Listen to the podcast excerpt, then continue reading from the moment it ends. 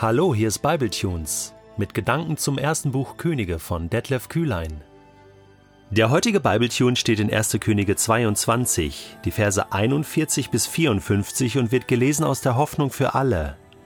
Josaphat, Asas Sohn, wurde König von Juda im vierten Regierungsjahr König Ahabs von Israel.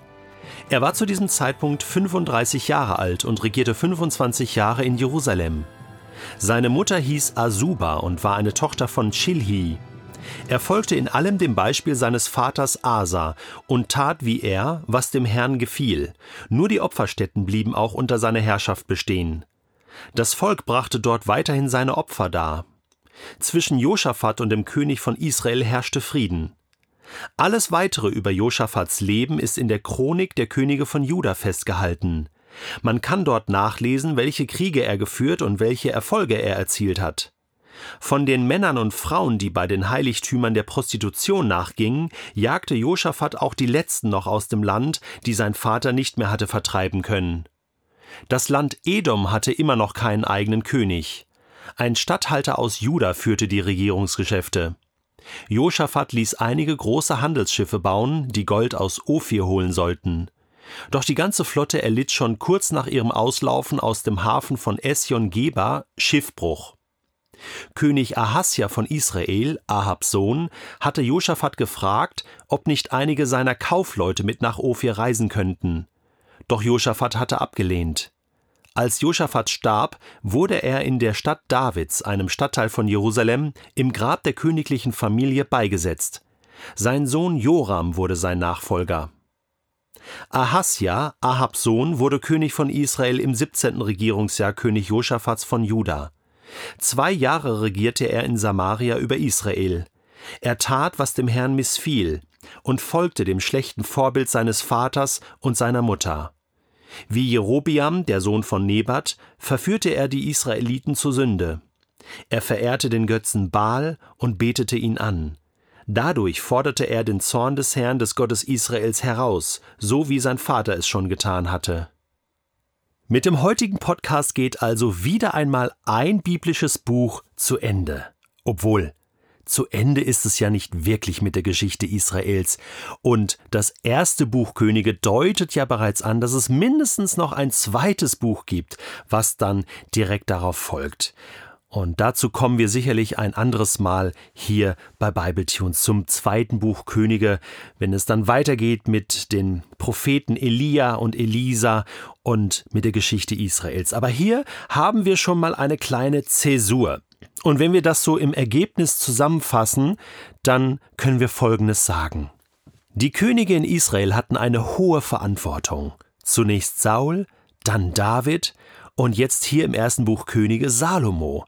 Und wir waren fasziniert von der Weisheit, die Salomo hatte, von dem Reichtum, den Salomo hatte und wie er alles so mit Gott gemacht hat. Und dann gab es eine Wende in seinem Leben. Zu viele Frauen, zu viele schlechte Einflüsse, denen er sich hingegeben hatte, und dann wurde er seiner Verantwortung nicht mehr gerecht, und alles ging dann nach seinem Tod sozusagen den Bach runter. Und das ist überhaupt nicht lustig. Das Reich Israel teilte sich in zwei Teile, Nordreich, Südreich, Israel und Juda, und man hatte fortan zwei Könige.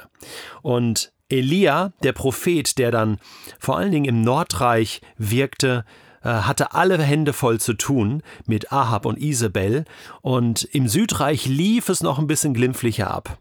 Äh, wir haben immer wieder Berichte von Königen, die gut mit Gott gelebt haben und Gutes getan haben für Israel und haben aber auch viele Berichte, wo es genau umgekehrt war. Und so schließt auch dieses Buch jetzt ab, im Grunde genommen mit, mit der Standortbestimmung Juda und Israel, Jerusalem und Samaria.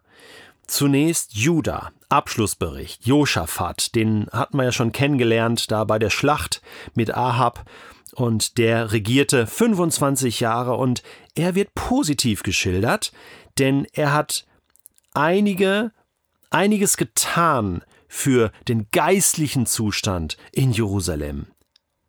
Einige Opferstätten sind zwar noch geblieben, aber insgesamt hat er dafür gesorgt, dass die Heiligtümer in dem Sinn auch ihrem Zweck gemäß eingesetzt wurden, ja? Frauen, die der Prostitution nachgingen, sie wurden fortgejagt und er hat wirklich ausgemistet.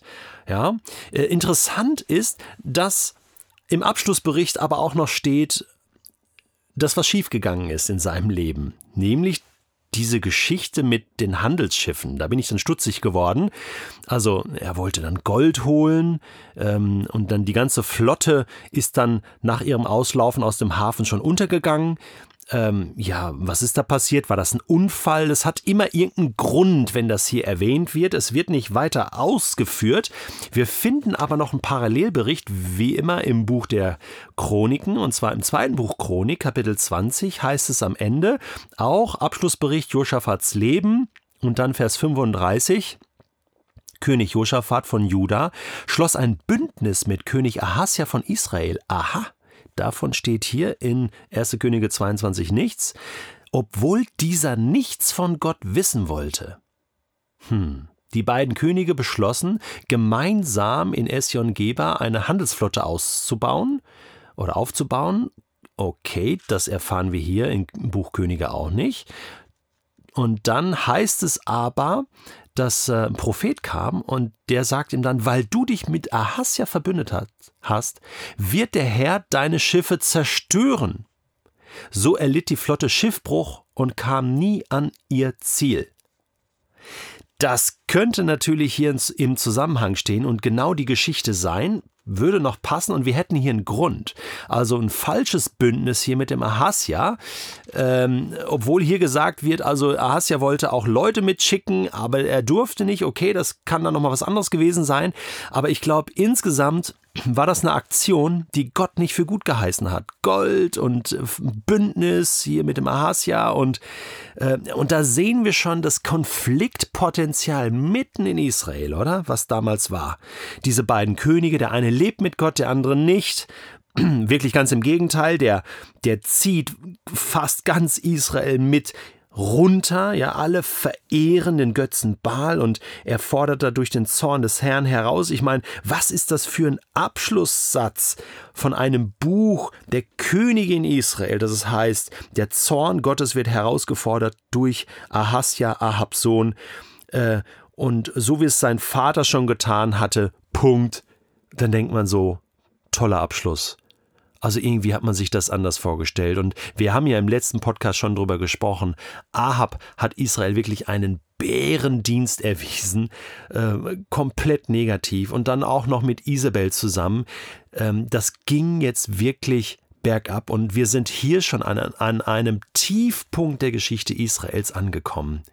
So hart das ist, aber das, was dann im zweiten Buch Könige und was dann später in den prophetischen Büchern noch Wirklichkeit werden wird, nämlich der Untergang des Nordreichs und auch des Südreichs, nämlich Jerusalem, durch die Assyrer und später Babylonier, das wirft hier schon seine Schatten voraus. Was nehmen wir mit aus diesem Buch? Gute Vorbilder und schlechte Vorbilder. Beides ist uns zum Vorbild geschehen und geschrieben. Und wir können uns anschauen und es gibt nichts Neues unter der Sonne, es war alles schon da und wir können lernen, es gleich zu tun oder es im anderen Fall besser zu machen. Mit diesem Gedanken schließen wir also das erste Buch Könige ab. Doch bevor wir das tun, habe ich noch eine kleine Bitte an dich. Wenn du Bibletunes hörst, wenn dir das erste Buch Könige etwas gebracht hat, du es gehört hast und gesagt hast an vielen Stellen, Mensch, das war gut, da habe ich was gelernt, da habe ich was mitgenommen, dann überleg dir doch mal, ob du Bibletunes etwas zurückgeben kannst an Dankbarkeit. Du weißt, all das ist kostenlos und wir stellen das gratis und kostenlos zur Verfügung, aber natürlich kostet es uns etwas an Arbeit und auch an finanzieller Investition. Ist doch völlig klar. Und wenn du bis jetzt noch nicht zu den Spendern von Bibletunes gehörst, dann kann sich das ja vielleicht heute ändern. Oder? Vielen Dank für deine Unterstützung.